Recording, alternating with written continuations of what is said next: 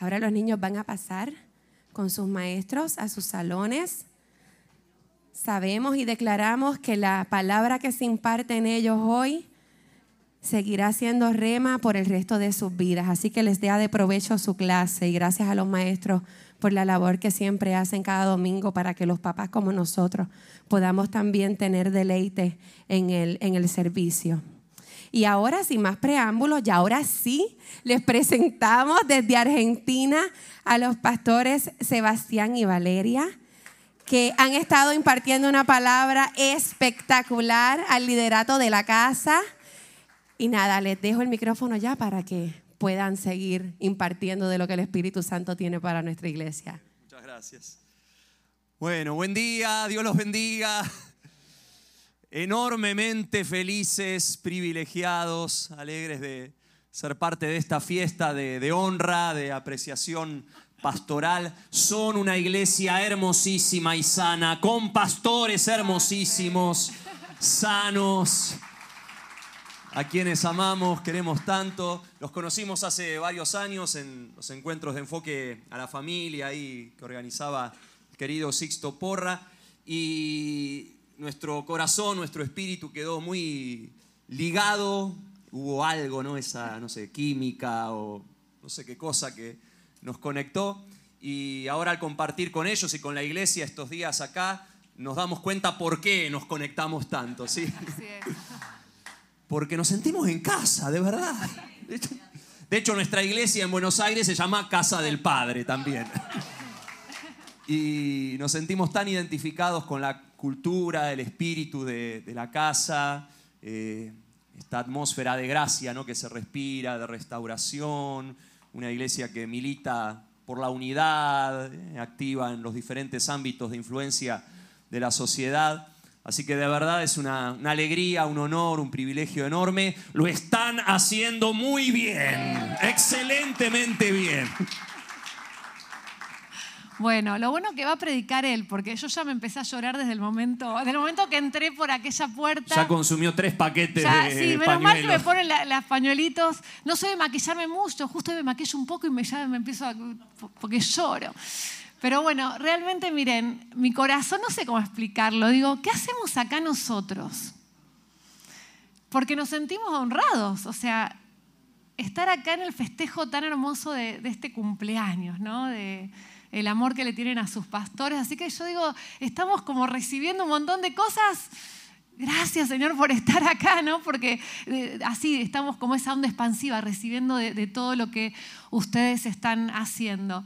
Eh, miren, desde que entramos a este lugar pudimos ver ese corazón de iglesia que tienen. No, sé si se dan cuenta, a veces cuando viajamos a, diferentes lugares y uno, claro, de afuera observa, ¿no? Porque no está metido. Por ahí ustedes dicen, nos faltan más cosas y ahora el terreno y que este y que el otro pero tienen eh, algo tan importante que es ese corazón lleno de Dios. Es una iglesia que late.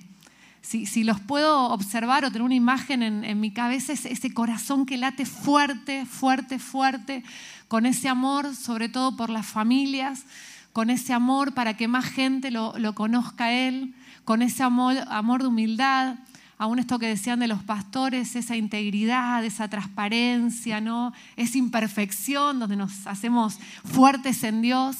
Así que estamos realmente privilegiados. Si, les puedo dejar algo en, este ratito, eh, que puedan valorar lo que son ustedes como iglesia. ¿Sí? Siempre queremos más, ¿no? Vemos lo que falta. Pero que, hoy sea este tiempo de valorar lo que ustedes tienen, no solamente de sus pastores, sino lo que ustedes tienen, cada uno de lo que ustedes tienen acá para aportar, para que Puerto Rico siga conociendo del amor de Dios. Así que nos sentimos, pero plenamente eh, enamorados de esta iglesia, enamorados de lo que Dios está haciendo y que sea hoy un día de mucha, mucha alegría, de mucha alegría. Eh, no solamente hoy, sino de este tiempo que se viene. Así que gracias por permitirnos estar acá en este día tan lindo, los amamos así con todo mi corazón. Se nota, se nota que Vale hace tres días que está en Puerto Rico porque recién no dijo amor, dijo amol. Amol, dije amol. Dijo amol. Vamos. Yo me vengo a vivir acá, les digo, ya está. Tráeme a mí también.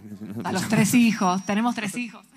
Tenemos tres hijos, bueno. Y nunca pierdan esto. Mira, recién pensaba, eh, el primer mandamiento con promesa, ¿cuál es? Honra a tu padre y a tu madre. Bueno, una iglesia que sabe honrar a sus padres espirituales tiene una promesa de larga y saludable vida por delante, ¿sí? Así que no pierdan esto. De hecho, podemos hacerlo hoy en nuestra iglesia para que nos honren a nosotros también, ¿no?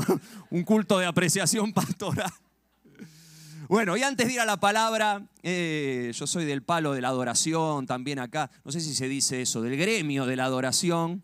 Me da vergüenza ahora cantar porque tienen un talento también acá musical, el talento de la casa, como dice nuestro amigo Satirio Dos Santos, impresionante. Fuerte el aplauso para los cantantes, los músicos. Me da vergüencita ahora sentarme en el piano y cantar con esta voz de tanguero argentino. Bueno, como decía Vale, no solo es un día de, honra a los pastores, sino es, un día también de honra a Dios, ¿sí? de gratitud a Él por su fidelidad. Así que quiero enseñarles una canción que después de la palabra vamos a cantar de, de nuevo, una canción de adoración. Es algo tan lindo que pasa cada vez que estamos en la presencia del Señor. Hace algunos años falleció mi, mi abuelita materna, Corina se llamaba ella. Tenía eh, Alzheimer y en sus últimos meses de vida estaba internada en un hospital geriátrico y literalmente era un vegetal, no estaba en un estado vegetativo, podías acercarte, sacudirla, gritarle y no, no se despertaba. Pero había una sola cosa que hacía que mi abuelita reaccionara. Y era cuando alguno de la familia nos acercábamos y le cantábamos los viejos himnos que de chiquita había aprendido en su iglesia ahí en Argentina, cuán grande es Él, oh, tu fidelidad, no hay Dios tan grande como tú, bueno, esos coritos e himnos hermosos. Bastaba con que empezáramos a tararear alguna de esas canciones, que mi abuelita abría sus ojos, se incorporaba en la cama y te cantaba el himno entero, ¿no? Y saben, ¿no? Himnos eh, kilométricos, cinco estrofas, bueno. Lo cantaba enterito el himno sin olvidarse una sola frase, una sola estrofa, bueno. Y cuando terminábamos de cantar, cerraba sus ojos, se acostaba y seguía en su, ¿no? Y un día contándole este extraño fenómeno a un amigo de, la familia, Marcos Witt, eh, nos dijo, oye, es muy fácil, dice, ah, como, habla así Marcos. Eh, lo que pasa es que el espíritu no tiene Alzheimer. y es así, ¿no? Es así. Así que este sea un día de, gratitud, de honra al Señor. Y, esta canción es, muy simple, es una adoración comunitaria de, de adoración a nuestro Dios. Dice, Eres bueno sin igual. Nuestro Padre, nuestro Padre celestial. Tu esencia es amor puro y sobrenatural. ¿Eres sabio? Eres sabio sin igual. Nuestro Padre, nuestro Padre celestial. Tu esencia es santidad, lleno de gracia y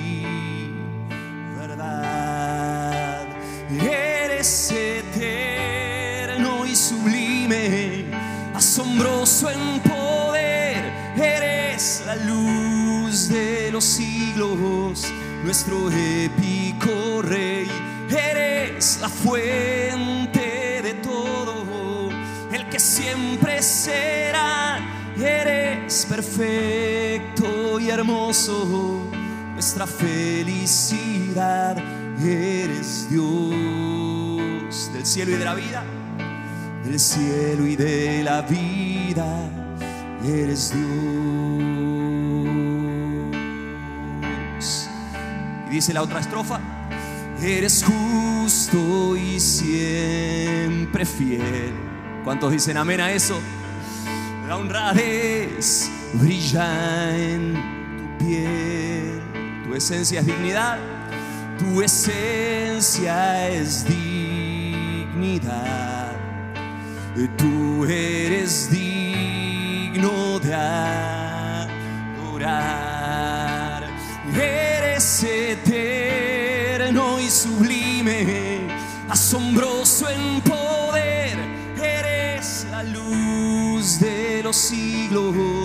Nuestro épico rey, eres la fuente de todo, el que siempre será, eres perfecto y hermoso, nuestra felicidad, eres Dios del cielo y de la vida.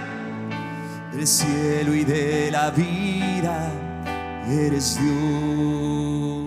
Ahora que la aprendieron de pie y vamos a cantarla juntos, eres eterno, eres eterno y sublime, asombroso, asombroso en poder, eres la luz de los siglos, nuestro épico rey, eres la fuente de todo, el que siempre, el que siempre será, eres perfecto y hermoso, nuestra felicidad, eres Dios. Del cielo y de la vida, del cielo y de la vida, eres Dios, eres eterno y eres eterno y sublime, asombroso en poder, eres la luz de los siglos, nuestro épico rey, eres la fuente de todo, el que siempre será, eres perfecto y hermoso, nuestra felicidad, eres Dios. Del cielo del cielo y de la vida. Eres Dios, eres Dios del cielo, del cielo y de la vida. De mi pasado, presente, futuro, eres Dios. Ponete una mano ahí en el pecho, en el corazón y decí, del cielo y de mi vida, del cielo y de mi vida de mi familia, mi iglesia, de cada detalle, de todo, de todo. Eres Dios, eres Dios del cielo y de mi vida, del cielo y de mi vida. Eres Dios, una vez más, eres Dios de todo, del cielo y de la vida. Eres Dios.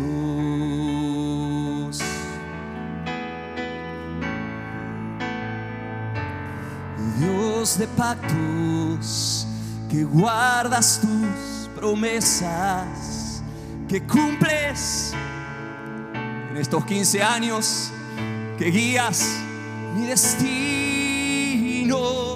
Dios de pactos, confío en tus promesas, descanso en tu palabra, por tu gracia, por tu gracia estoy. Vamos, cántalo con todo el corazón. Dios de pactos, que guardas tus promesas, que cumples cada palabra, cada promesa, que guías mi destino. Dios de pactos, confío en tus promesas, descanso en tu palabra por tu gracia estoy. Ah. Dar el mejor aplauso que puedas darle a ese Dios de pactos fiel. El Dios del cielo, de las galaxias, el Dios de nuestra vida, el Dios de los Roigue y de cada familia de la tierra. Aleluya. Pueden sentarse. Aleluya se dice aleluya. Se lo digo a mi esposa que se está acá poniendo boricua. Bueno, vamos rápido a, la palabra y después queremos tener un buen tiempo de oración, de bendición por toda la familia pastoral. Jeremías capítulo 31, versículo 14 es el texto que nos va a servir de base para la reflexión. Y dice así, el alma del sacerdote satisfaré con abundancia y mi pueblo será saciado de mis bienes, dice Jehová. Titulé el mensaje de esta mañana, tengo que prender, ahí va. Lo titulé mucho. Ahora decí conmigo esa palabra, mucho, pero decí la cual vaca de la llanura pampeana ahí en la Argentina. En Argentina no solo tenemos los mejores futbolistas del mundo, Messi, Maradona, también tenemos las mejores vacas del mundo. ¿sí? Así que mucho con actitud de, vaca argentina. A ver. No, no, las vacas argentinas tienen mucho aire, ¿no? Así que, toma. Otra vez vamos. Mucho. Eso. Mucho. Porque tenemos un Dios que nos ama no le aflojen a la actitud vacuna. Un Dios que quiere bendecirnos mucho y saciarnos mucho y llenarnos mucho y satisfacernos mucho. Decía el salmista, en la presencia del Señor hay, qué cosa, plenitud de gozo, ¿no? Un poquitito de gozo, mucho, mucho gozo, delicias a su diestra para siempre. Y dijo Jesús, quizás uno de los versículos más conocidos dentro del ámbito cristiano. Yo vine para darles vida y vida como vida en abundancia. En otras palabras, no un poco de vida, mucha, mucha, mucha vida. Ahora, en lo personal yo tengo dos problemas con la palabra mucho. Estoy un poco contrariado con el término. Por dos razones. Primero, ¿qué es mucho? ¿O cuánto es mucho? Viste que siempre las palabras referidas a cantidades son totalmente eh, relativas. ¿Qué significa tener mucho, poco, ser alto, bajo? Bueno, todo depende de cuál sea tu parámetro de comparación. Si sos una persona baja, quizás me veas a mí y digas, Pastor Sebastián, qué alto es usted. Ahora, a mí me pasa que me paro al lado de mi hijo Ezequiel, que es así como un basquetbolista y mide casi dos metros, y yo me siento un enano. Y una vez escuché una estadística que dice que acá en los Estados Unidos solo el 5% de la población siente que tiene lo suficiente para ser eh, feliz. Y cuando leí eso dije, ¿qué nos queda a nosotros allá en el sur, en la Argentina? Si en el país más próspero de la tierra sienten que tienen eh, poco, ¿no? Si para nosotros lo de ellos es, es mucho, lo nuestro más que poco es nada. Ahora, al mismo tiempo hay un montón de personas que vienen todos los días a la Argentina porque nos ven como un país próspero y hemos recibido y seguimos recibiendo olas de inmigración de venezolanos, de dominicanos, de otras partes del mundo, porque nos ven como un, país muy próspero. Y esta relatividad aplica a cualquier asunto. Por ejemplo, con Vale ministramos familias, como sus pastores también, y a veces eh, vamos a conferencias de matrimonios, y vieron que están esos matrimonios que son así todos melosos, ¿no? toquetones. En la Argentina les decimos franeleros. ¿No? La franela, ¿no? Que están y uno los ve acá predicando, ¿no? Que se tocan. Y en el polo opuesto tenés eh, matrimonios que parecen un freezer montado en el polo norte, ¿no? Que Y no porque se lleven mal, ¿no? Es su estilo de, de, relación. Y quizás ustedes estén en el medio, ¿no? Ni frisados ni franeleros. Ahora, por ahí para los franeleros ustedes son unos apáticos, faltos de cariño, de pasión y para los frisados son unos romanticoides eh, melosos. ¿no? Por favor, pónganme cara así de, susto si digo alguna palabra que no corresponde, ¿no? ya lo aclaré el viernes. Así que el primer problema que tengo con la palabra mucho es, es esto, ¿no? que es una palabra totalmente relativa ligada a cuál sea tu parámetro de comparación. Y el segundo problema que tengo con la palabra mucho es que sin lugar a dudas la moderación es una de las virtudes humanas más importantes. Y por favor que nadie crea que hoy estoy haciendo acá apología de los excesos, de la codicia. Eh, no, la moderación es una virtud divina que todos tenemos que cultivar en todas las áreas de la vida. Mira, los chinos tienen un proverbio ancestral eh, muy simple, dos palabritas nada más, que puede salvarte de muchos problemas. Dicen, no mucho. Ese es el proverbio chino. Me encanta, ¿no? Lo aplican a todo. El sodio, por ejemplo, es bueno, es necesario para el organismo. Ahora, ¿qué te dice el doctor? Ojo con la sal, ¿no? No mucha. El agua también es fundamental para el cuerpo, si no tomas agua te morís deshidratado, deshidratada. Pero el otro día escuchábamos con Vale en la radio ahí en Argentina, una nutricionista muy conocida de allá, que hablaba acerca de los peligros de tomar agua en exceso, ¿no? Se llama potomanía o hiperhidratación. Y uno dice, ¿qué mal te puede hacer tomar mucha agua? Sí te hace mal tomar mucho whisky o mucha cerveza, pero el agua, bueno, eh, sí, está comprobado. Inclusive el exceso de ejercicio físico, ¿no? es tan perjudicial como el sedentarismo. Y el proverbio chino también aplica a cuestiones más eh, profundas también. Obviamente creer lo mejor de vos mismo, de vos misma, tener una autoestima sana es algo fundamental para avanzar en la vida con confianza, con eh, seguridad. Pero ojo cuando ese sano concepto se transforma en soberbia, en sobreestima, como decíamos ayer en la reunión de líderes, si te crees Superman o la Mujer Maravilla, vas a terminar estampado contra el piso preguntándote por qué no te funcionó la capa de Superman. Y por eso decía el apóstol Pablo, nadie tenga un concepto de sí más alto que el que debe tener, sino más bien piense de sí como con moderación, con cordura, no mucho, porque si no vas a terminar eh, mal. Decía también el apóstol Pablo hablando del enojo, que no es un pecado, enojarse es una emoción sana, necesaria. Si le están pegando a tu hija y vos no te enojas, tenés un problema. Así que decía Pablo, enójense, pero no mucho, sin pecar, sin que ese enojo se transforme en una ira pecaminosa. Por eso, claro que la moderación es una de las virtudes humanas más importantes, pero sabes, en materia espiritual, que es el asunto que nos convoca hoy, el proverbio chino no aplica en lo más mínimo. En ese rubro, más que una fuente de sabiduría, es una fuente de restricción. Porque nuestro Dios, el Dios del que recién cantábamos, eterno, sublime, asombroso en poder, la luz de los siglos, nuestro Dios no es el Dios de lo poco, lo suficiente, o lo esperable, o lo justo, o lo medible, o lo mensurable, o lo moderable. Nuestro Dios es el Dios de lo... Todavía está en el nivel de vaca puertorriqueña, ¿no? Les aclaro. Un Dios infinito, inagotable, excesivo, podríamos decir, una palabra que solemos aplicar a, a cosas negativas, pero cuando se trata de un exceso positivo, ¿no? Perdámosle el miedo a la palabra mucho.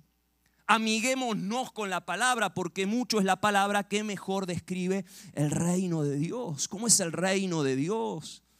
Pablo decía justicia, gozo, paz en el espíritu, ¿no? Si tuviéramos que imaginarnos el cielo, el reino, ¿cómo es? ¿Cómo lo, lo podríamos describir? No sé si los jóvenes usan esta expresión acá en Puerto Rico, pero allá en Argentina los, los chicos dicen, es, too much, ¿no? Allá también hablamos de Spanglish, ¿no? Es too much, es demasiado. Es mucho, demasiado de todo lo bueno, lo positivo. Y acá es donde entra el versículo de Jeremías que leíamos, dice, el alma del sacerdote satisfaré con abundancia, con muchísimo de todo lo bueno, y mi pueblo será saciado de mis bienes, dice Jehová. ¿De qué está hablando? Está hablando de la satisfacción. Satisfacción. La experiencia o estado del alma quizás más importante de la vida. Y no exagero al decir esto. Mira, las emociones y pensamientos saludables fluyen a partir de un estado de satisfacción. Sí, Valeria es psicóloga y sé que hay varias acá también, o varones también del gremio psicológico y pueden dar fe de esto. Hoy el mundo te baja este mensaje, no, eh, positivo, tenés que pensar positivo, ¿no? Mentalizate. Si tu alma no está satisfecha, es solamente manija humana, ¿no? Un esfuerzo por setearte mentalmente en una actitud optimista, pero no funciona. El progreso saludable fluye a partir de un estado de satisfacción. La bendición de Jehová es la que enriquece y la que no añade tristeza con, con ella. Cuando no tenés que crecer para demostrarle, no sé, a la vida, a tu papá, a un colega o en las redes sociales, lo grande, lo poderoso, lo rico que sos. Bueno, un estado de satisfacción. Los cambios saludables, verdaderos y, eh, duraderos fluyen de un estado de satisfacción. Cuando querés cambiar para sentirte satisfecho, satisfecha, es muy probable que ese cambio no funcione, ¿no? Las famosas proposiciones de, del nuevo año, ¿no? Primero de enero, este año bajo de peso. Y llegas al 15 de enero y... Porque estás queriendo cambiar para sentirte satisfecho, satisfecha con vos mismo. Pero es al revés, cuando cambias porque ya estás pleno, plena, ahí sí el cambio es verdadero y duradero. Mira lo importante que es la satisfacción. Por eso el apóstol Juan bendijo a su amigo Gallo con esta bendición tan hermosa, ¿no? que vamos a declarar sobre toda la familia pastoral en esta mañana. Le escribía Juan a su amigo Gallo, amado, yo deseo que tú seas prosperado en todas las cosas y que tengas salud, así como prospera tu alma. Y esto es lo que deseamos para cada familia de la iglesia y para la iglesia en esta mañana, ¿sí? En estos 15 años, como decíamos ayer y anteayer, vieron 15 es el número, sobre todo para las chicas, la, época que marca el paso de la niñez a la adultez, ¿no? Y ustedes están entrando en, en la madurez, en la adultez como congregación. ¿Qué significa tener un alma próspera? Sencillo, sentir mucha satisfacción interior. Ah, mi alma está llena, satisfecha, rebosante. Y fíjate qué es eso lo que desencadena la prosperidad, el crecimiento en todas las demás áreas de la vida. Dice acá Juan, en la medida que prospera tu alma, automáticamente prospera todo lo demás. Los especialistas en comportamiento humano llaman a este fenómeno el efecto Diderot. ¿Quién fue Denis Diderot? Bueno, fue un filósofo francés del siglo XVIII, muy conocido porque escribió una gran enciclopedia y era un gran intelectual, pero al mismo tiempo era un hombre muy pobre, muy humilde, y resulta que se casaba a su hija y no tenía, allá decimos, no, tenía un mango, ¿no? no tenía un dólar, un centavo para pagarle la boda a, a su hija. Pero resulta que Catalina la Grande, emperatriz de Rusia, lo admiraba mucho a Diderot por la enciclopedia que había escrito, y movida a misericordia, no solo que le pagó el casamiento de la hija, sino que le compró toda su biblioteca por un dineral y de la noche a la mañana Diderot pasó de eh, pobre indigente a eh, multimillonario. Y cuentan los historiadores que lo primero que se compró Diderot con su nueva fortuna fue una bata de terciopelo color escarlata. Se ve que desde chiquito había fantaseado Vieron que todos tenemos nuestras fantasías. y llego a recibir una herencia de un tío lejano en Italia, ¿no? Que me compraría una lancha. Bueno, este fantaseaba con una bata terciopelo, color escarlata. Y acá empieza la historia. Resulta que, claro, Diderot se compró la bata y se paseaba por su humilde casita ahí de madera y bien austera, rústica, con su nueva bata. Y claro, su bata no armonizaba con el mobiliario se sentaba con la bata en una silla de paja, toda mugrienta, sucia. Entonces, ¿qué, dijo Diderot? No tengo que cambiar la silla. Pero al cambiar la silla, ahora la silla no armonizaba con la alfombra. Entonces cambió la alfombra, pero la alfombra no armonizaba con las cortinas. Bueno, y así fue renovando un extreme makeover, ¿no? Vieron esos programas que cambias toda la, casa. Hasta que todo quedó remodelado, ¿no? Un efecto dominó en, en cadena. Estoy seguro que más de una vez funcionaste bajo el efecto Diderot en tu vida. Hace poquito con Vale cambiamos todas nuestras ollas y sartenes que habíamos comprado, ni bien nos casamos hace 24 años, ¿no? Imagínense cómo estaban esas ollas y sartenes. eran buenas, eran buenas, nos, duraron 24 años. Pero claro, ya estábamos manijas, cebado y ya queríamos cambiar los cubiertos, los platos y frenar. Digo, no, frenemos el efecto Diderot. No mucho, dicen los chinos. Ahora, el efecto Diderot puede desencadenar un círculo vicioso de consumo impulsivo o de otras conductas negativas, o puede desencadenar un círculo virtuoso de conductas positivas. Y sabes, un alma satisfecha siempre funciona como la bata de terciopelo color escarlata de, de Diderot. Siempre es la primer pieza de dominó, del efecto dominó, el catalizador. Dice Juan, en la medida, le dice a Gallo, en la medida que prospera tu alma, que te sentís pleno, satisfecho, prospera todo lo demás. Y miren, el otro día aprendí algo que para mí fue revelador, ¿no? ¿Qué es en definitiva la satisfacción? Porque es un término muy abstracto. Eh, ¿Cómo podríamos definirlo de una manera más objetiva? Sencillo, satisfacción es lo que tengo dividido lo que quiero. Es una ecuación, es algo matemático. Por ejemplo, tengo 10, ahora cómo andamos en matemática acá en, Puerto Rico, en la isla, tengo 10, si quiero 10, ¿cuál es mi nivel de satisfacción? Uno, estoy satisfecho eh, hasta ahí. Ahora, ¿qué pasa cuando tengo 10 pero quiero 2? Bueno, ahí mi nivel de satisfacción ya se elevó, todavía no estoy súper wow, súper satisfecho, pero estoy un poco más eh, satisfecho.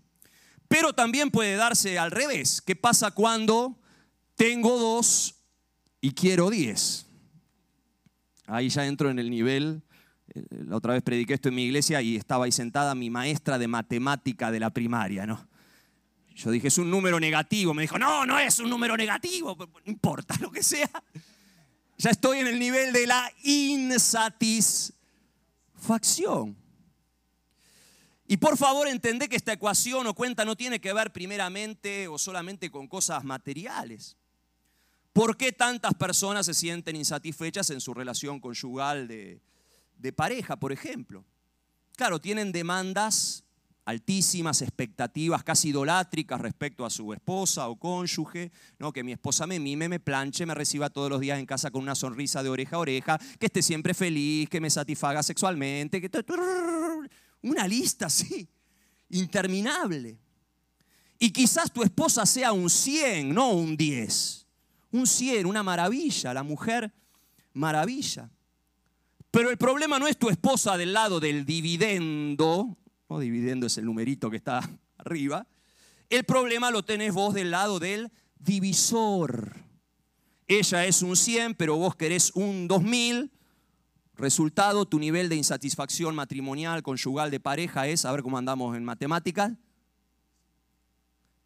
100 dividido 2000, 0,05. ¿no? Usen el celular, que tienen permitido. Ese es tu nivel de insatisfacción matrimonial. Fíjense, es muy sencillo, de nuevo, es matemático. Por eso, ¿cómo aumentar tu nivel de satisfacción?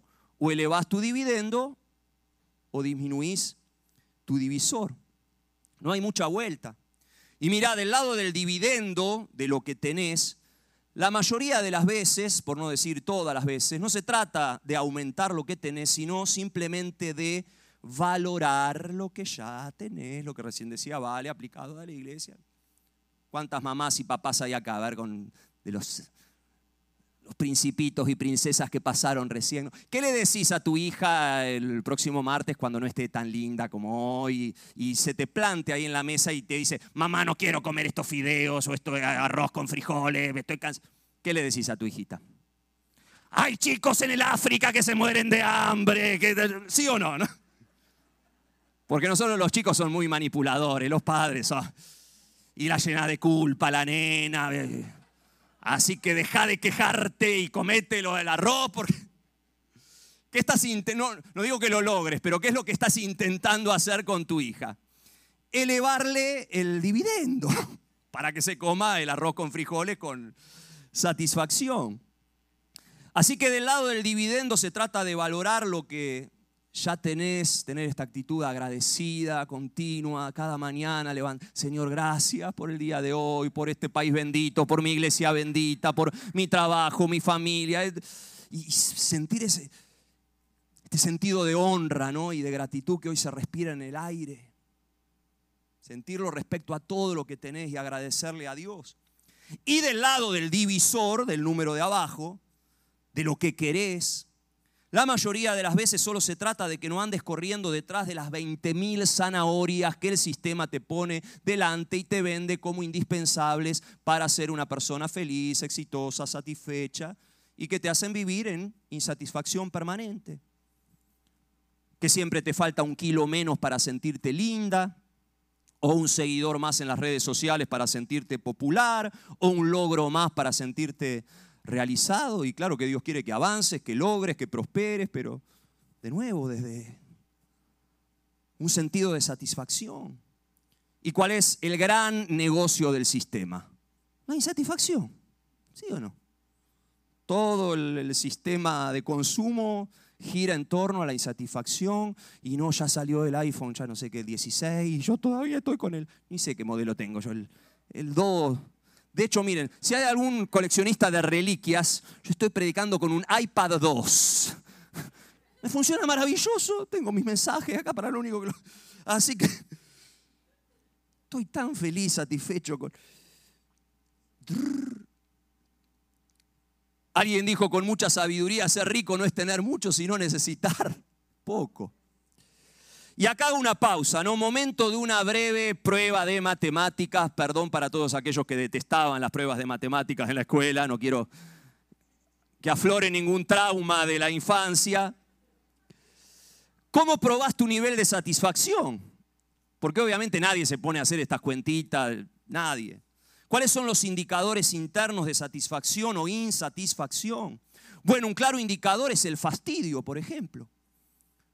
Cuando te sentís todo el tiempo así fastidioso, fastidiosa, por todo y con todos, ah, ah, ah, esa es una alarma que está sonando en tu ser interior que habla de que hay un nivel de insatisfacción. Hay una canción famosa de los Rolling Stones titulada Satisfaction, ¿no? I can't get no. No les voy a hacer el pasito de Mick Jagger no quiero escandalizar a nadie, a ver, satisfaction, dicen, I try, intento, busco acá y allá y nada me llenan. Es una canción de, de hastío, ¿no? De esto, de fastidio. Ese es un indicador. Otro indicador puede ser la envidia. Cuando te importa demasiado lo que hacen los demás y te comparas todo el tiempo con otros y celas la vida de otros en las redes sociales, mirá este desgraciado que cambió el carro y yo que, me rompo el lomo trabajando y querés ser como otros. ¿Qué significa eso? Sencillo, que estás insatisfecho, insatisfecha con tu propia eh, vida. Ahora, más allá de estas alarmas internas que claro que tenés que escuchar, hay un indicador externo más objetivo y que está en la Biblia y por eso es un indicador eh, objetivo. Mira lo que dice Proverbios 27, eh, 21. Dice, al hombre se le prueba por qué cosa? Las alabanzas que recibe. Y hoy están recibiendo muchas alabanzas, están siendo probados por el Señor. Esta es la prueba matemática más fiable. ¿Qué pasa dentro tuyo cuando alguien te elogia, te honra, habla bien de, de vos, dice cosas lindas? Esto, tu corazón está siendo probado. ¿Y qué es lo que prueba? Tu nivel de satisfacción. Y pueden pasar dos cosas, ¿no? Cuando recibís una alabanza. Que esas alabanzas te disparen el dividendo a las nubes, que te lo eleven exponencialmente, como solemos decir en la Argentina, que te la creas o que te agrandes eh, como argentino después del Mundial, ¿no?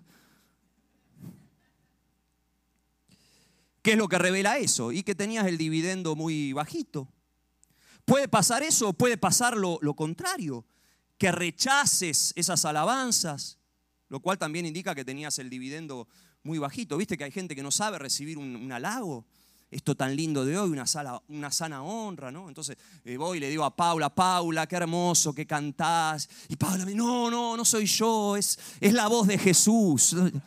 No, no sea ridícula. Si fuera la voz de Jesús temblaría las montañas, ¿no? Habría un terremoto en, Puerto Rico. Porque hay gente, viste, no. Por eso esto que estamos haciendo habla de una iglesia sana, que sabe honrar. Eh, ¿Qué corresponde que diga Paula? Bueno, gracias. Y por adentro que le diga, bueno, Señor, gracias que me diste este don, este talento, y buena mía también, que estudié, me preparé, tomo clase de canto. Eso es lo, lo sano. Por eso, ¿quién es una persona satisfecha? Escucha esto. Alguien a quien ni las alabanzas ni las críticas le cambian la ecuación, porque su ecuación no está regulada por eso, sino por otros factores. Y acá entra de nuevo Jeremías 31, 14, y acá quiero detenerme para ya ir terminando en esta mañana, porque este versículo nos revela la verdadera fórmula de la satisfacción en el plano más profundo, en el plano espiritual. Dice, ¿el alma de quién satisfaré con abundancia? El alma del sacerdote.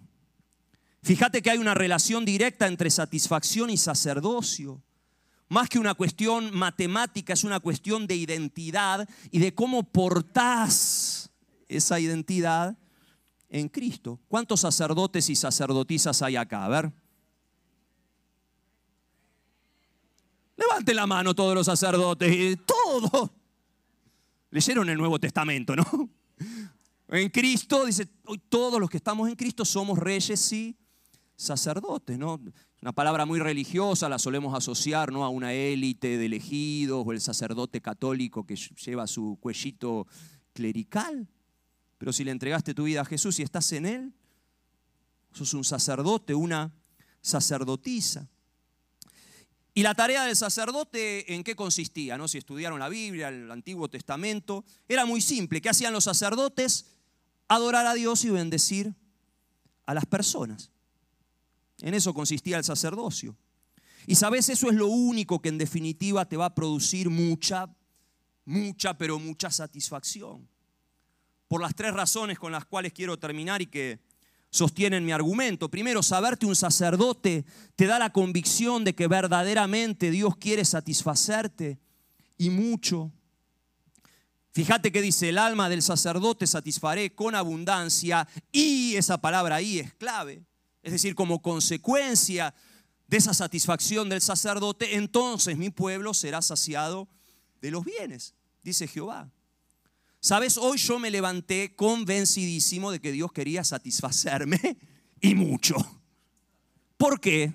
Bueno, primero porque sé que Él me ama con locura y quiere que me sienta eh, bien, pero también por ustedes, sobre todo por ustedes. Porque hoy me toca pararme en este púlpito a ejercer mi oficio sacerdotal, pastoral, como predicador y, bendecir, traer bendición al pueblo. Y mira, para que el pueblo sea saciado de los bienes de Dios, primero el sacerdote tiene que estar satisfecho. Imagínate si hoy me parara yo acá insatisfecho, vacío. Esto sería un bodrio, decimos allá en Argentina. Una cosa horrible. No habría bien ni para ustedes, ni para mí, ni, para nadie. Y eso no significa que los pastores estemos siempre pum para arriba, alegres. Un día, si quieren, les contamos, ¿no? Los pormenores no solo significa que hay una convicción del respaldo de Dios, porque por la misión que Dios nos encomendó y que te encomendó a vos. Porque lo que aplica a mi oficio sacerdotal hoy, acá domingo, predicando, también aplica a tu oficio sacerdotal. Quizás a vos no te toque pararte atrás de este púlpito, pero sí te toca pararte mañana lunes detrás del púlpito en tu oficina, en tu trabajo, en tu escuela, en la gobernación, en tu casa como mamá si sos mamá, papá, sabes que sos sacerdote, sacerdotisa en tu hogar, ¿no? Es una iglesia familiar. Ahí, en el campo de misión, le saqué una foto al cartel que tienen acá a la salida porque les voy a robar varias ideas, ¿no? La apreciación pastoral y el campo misionero, allá. Para que vos como sacerdote, sacerdotisa, bendigas al pueblo, a las personas. Mira, muchas veces este clic mental, ¿no? Este switch hace toda la diferencia. Tengo un amigo ahí en la Argentina que se sentía muy insatisfecho con su trabajo profesional, él, y no porque no le gustara, estaba yendo bárbaro, eh, le, le gustaba su trabajo, simplemente porque veía su trabajo simplemente como eso, como un trabajo para ganarse el sueldo y, y sostener su hogar. Hasta que un día alguien le dijo, ¿no te das cuenta que vos sos el pastor, el sacerdote ahí en tu lugar de trabajo? Que estás pastoreando todos los días, no solo a tus compañeros de oficina, a tus clientes también. Y, y eso le voló la cabeza, ese simple clic. Y pasó de la insatisfacción laboral a la satisfacción, porque quizás te pase eso, ¿no? Uy, cómo me gustaría trabajar en esto, estar en este ministerio. Y no te das cuenta que Dios te puso en ese lugar para que ese sea tu púlpito, tu plataforma, tu lugar de bendición, tu aporte al reino, a la comunidad. Y vos tenés que empezar esta semana de octubre que estamos empezando diciendo, hey, Dios es el primer interesado en satisfacerme esta semana y satisfacerme mucho para que en mi alma haya abundancia y de, desde esa abundancia yo pueda bendecir a cuántas personas se me crucen en la calle, en la oficina, en mi casa esta semana y sean saciados de los bienes de Dios, porque soy un sacerdote, una sacerdotisa de Dios. ¿Cómo Dios no va a querer satisfacerme mucho? Porque a veces tenemos esta imagen de un Dios eh, amarrete, ¿no? tacaño, mezquino, que tenés que tener atornillado, grabado en tu corazón que tenés un papá que te ama con locura, muchísimo, más allá de lo que tu mente es capaz de imaginar, de vislumbrar. Hiper generoso, bueno, excesivamente bueno. ¿Iba a haber problemas esta semana? Sí, mira, tengo una palabra profética para darte. Esta semana vas a tener problemas. Así no. Pero eso no me cambia la ecuación. Y va a haber momentos feos, sí, pero eso no me cambia la ecuación. Va a haber cosas dolorosas, sí, pero eso no me cambia la ecuación. Va a haber oposición, sí, pero la oposición no me cambia la ecuación. Tengo ganas de componer una canción con ese versito, ¿no? La oposición no me cambia la ecuación. Si Dios es por nosotros, ¿quién contra nosotros? Decía el apóstol Pablo. Si Dios es mi dividendo infinito, ¿qué divisor miserable podrá robarme la satisfacción? Prepárate porque en un rato vamos a terminar todos gritando fuerte. No me cambia la ecuación, ¿no? Esa va a ser nuestra declaración de final de culto. Ahora esta convicción del deseo de Dios de satisfacerte por completo y mucho solo se gesta, nace adentro tuyo cuando de verdad te sabes, te asumís un sacerdote, una sacerdotisa de Dios. Segundo, saberte un sacerdote te transforma en un adorador full life, un adorador de toda la vida, que hacía un sacerdote, lo que decíamos antes, bendecir al pueblo y también adorar, ofrecer ofrendas de adoración a Dios. Y sabes, en el arte de la satisfacción, la adoración es una de las claves más importantes porque la adoración es lo que eleva tu dividendo.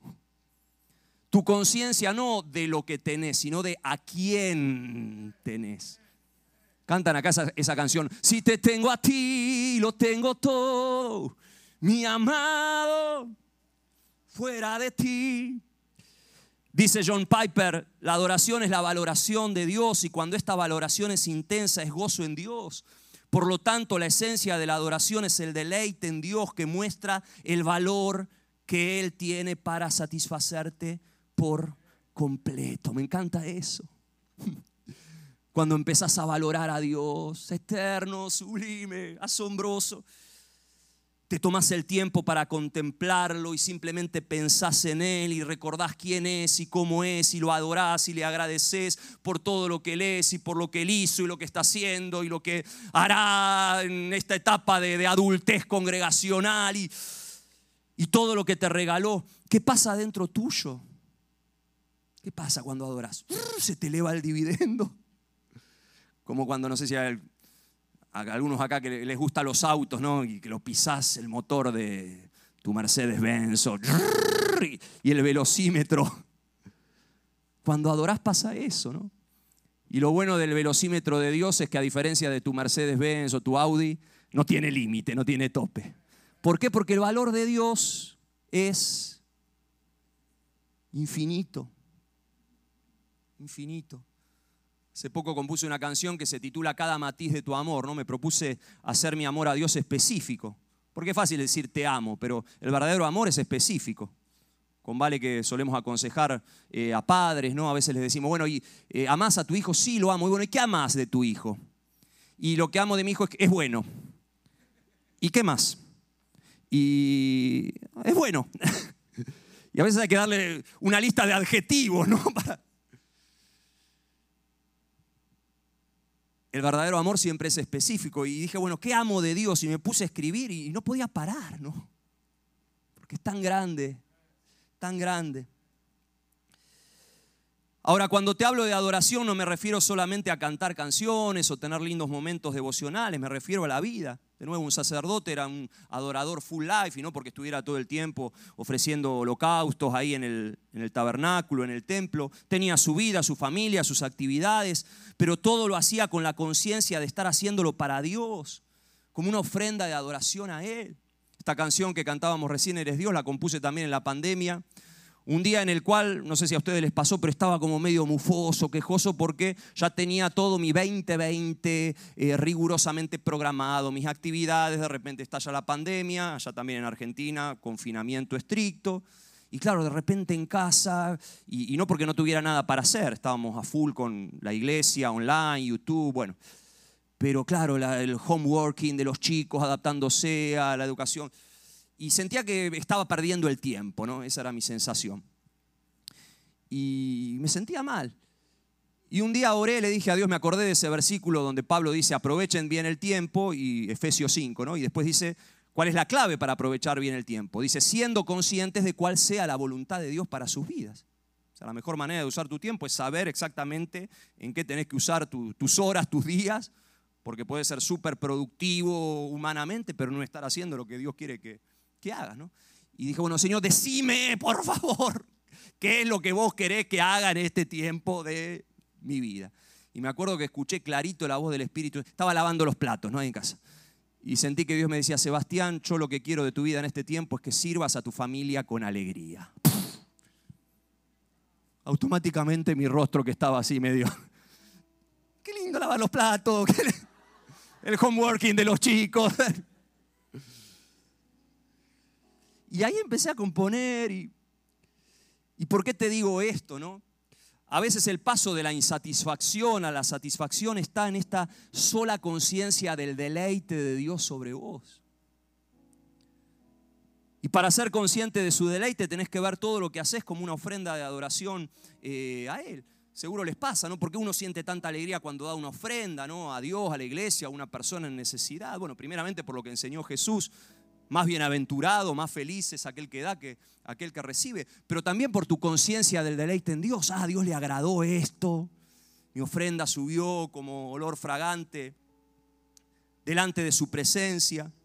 Ahora, la mayoría de las veces no percibís la misma alegría en el corazón de Dios cuando madrugás todos los días para llevar a tu hijo a la escuela, porque bueno, es parte de tu rutina. O cuando sacrificás un gusto personal en pro del beneficio familiar. O cuando trabajás tenazmente para producir un bien o un servicio que agrega valor al mundo. Y claro, del otro lado Dios te está diciendo, ¡hey! Cabezón, avivate o cabezona, avivate de que a mí me gustan tanto tus ofrendas y devociones y canciones como tus desvelos hasta altas horas de la noche para hablar con tu hijo adolescente de un tema engorroso, o tu responsabilidad en el trabajo y tus renuncias cotidianas para que el matrimonio te funcione bien. Me gusta todo eso en el mismo nivel. Lo que quiero decirte es que una vida de adoración completa no solo te permite percibir la presencia de Dios, sobre todo te permite percibir el deleite de Dios sobre vos en todo lo ¿qué haces? Y otra de las cosas que me, robo acá de la iglesia es, lo están haciendo bien. me encanta eso. Esto es lo más lindo de la vida. Eso es lo que produce la satisfacción más hermosa y profunda del alma, percibir la sonrisa en el rostro del Padre. Por eso la bendición sacerdotal es que, que Dios haga resplandecer su rostro sobre ti. Seas consciente de que Él está feliz, orgulloso de vos. Mira, para alguien que de verdad tiene una relación con Dios, no existe o no debería existir lo que solemos llamar autoestima. Lo único que existe es la conciencia del deleite de Dios. ¿Para qué autoestimarme si camino todos los días al lado de una persona que me estima infinitamente más de lo que yo soy capaz de estimarme a mí mismo? si no tenés una relación con Dios, no te queda otra que autoestimarte. Ahora si caminas con Él. Ya no necesitas ni autoestima, ni automotivación, ni autorregulación, ni auto nada, solamente un auto para conducir ahí por la autopista que te lleve al trabajo. Dios me dijo que te dijera en esta mañana, realmente me gustás y mucho. Cerra tus ojos y escucha esas palabras de boca de tu papá celestial. Realmente me gustás y mucho. Él admira todas tus ofrendas sacerdotales, que cada vez que te esforzás por ser una buena mamá, un buen papá, un buen cónyuge, un excelente trabajador, Él está ahí arriba admirándote, ah, qué grande mi hijo, mi hija, si se avivara de lo mucho que lo amo, de lo orgulloso que estoy de él, de ella. Por favor, no te pierdas ese deleite. Y termino con esto y necesito, por favor, toda la banda que suba porque vamos a hacer un ruido acá poderoso. A ver, vengan ahí todos los, muchachos, baterista acá, prepárate porque necesito algo rock and roll. Termino con esto.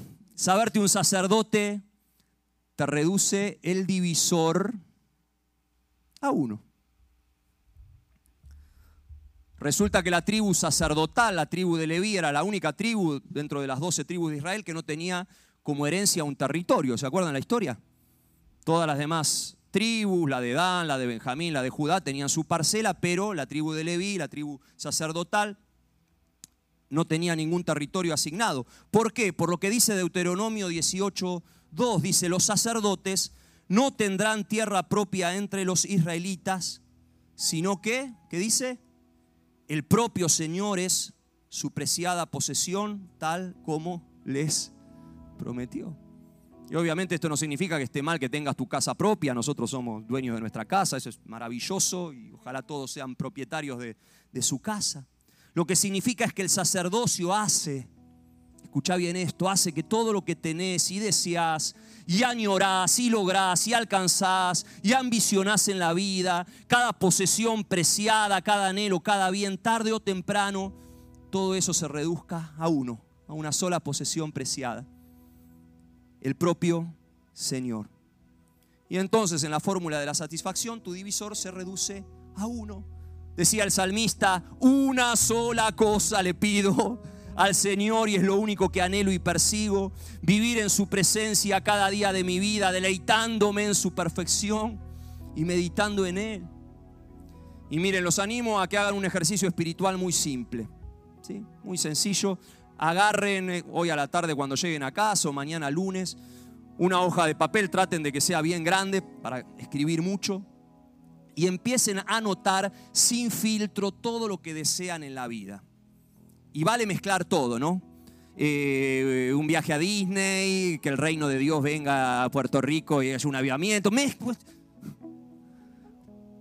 Porque tengo una noticia para darles. Los cristianos somos cristianos, no budistas. No se pongan budistas o estoicos, no. El budismo sostiene que la satisfacción está en abstraerse de cualquier deseo. Y es una mentira que se cae por su propio peso, ¿no? Porque eh, un millón dividido cero no da un millón. Da error. Es algo imposible. El que te dice no deseo nada, implícitamente está deseando no desear. Así que eh, todo chamullo.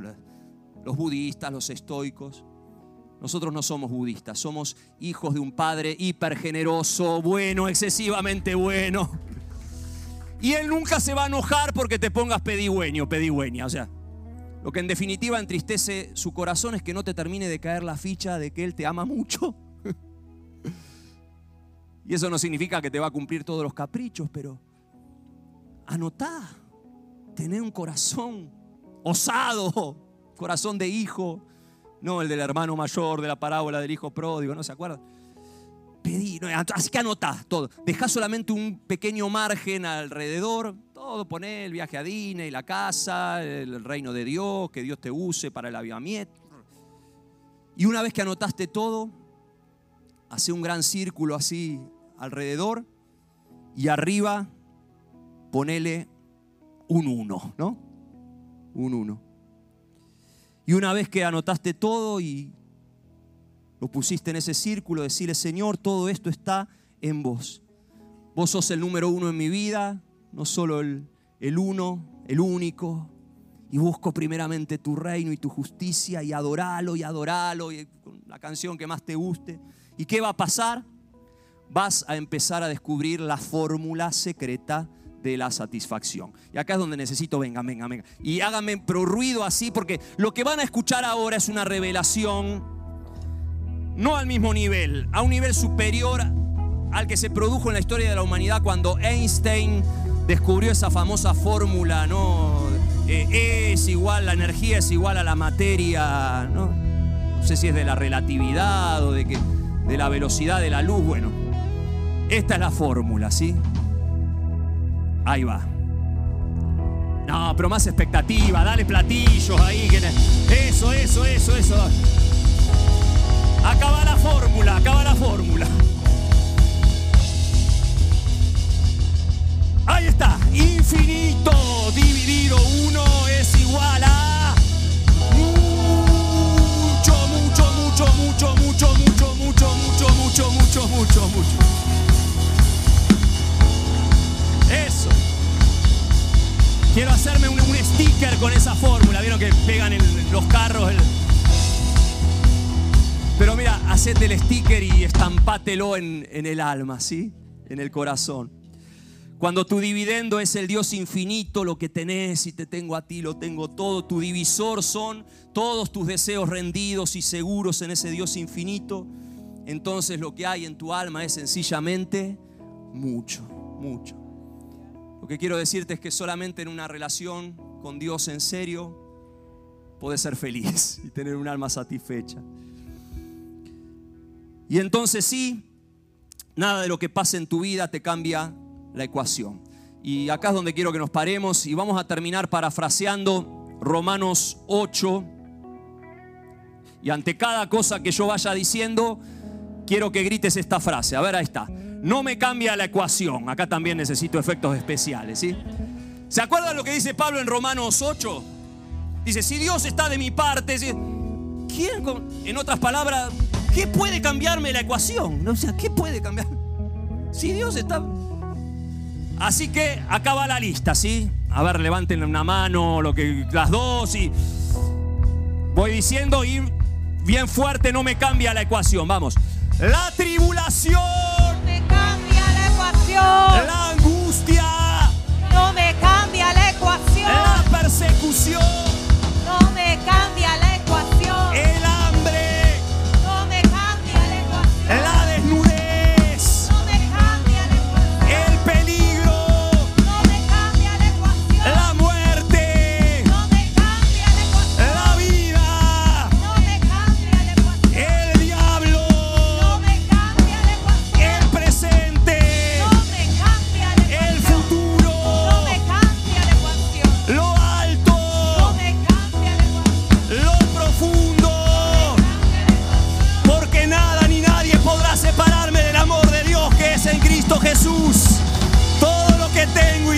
que quiero. Aleluya. Venga la familia Roy acá adelante. Vengan, vengan, vengan, vengan, vengan. Vengan acá, Pau, todos los, los Roy. Vengan, vengan. Vamos a orar por ellos, ¿sí?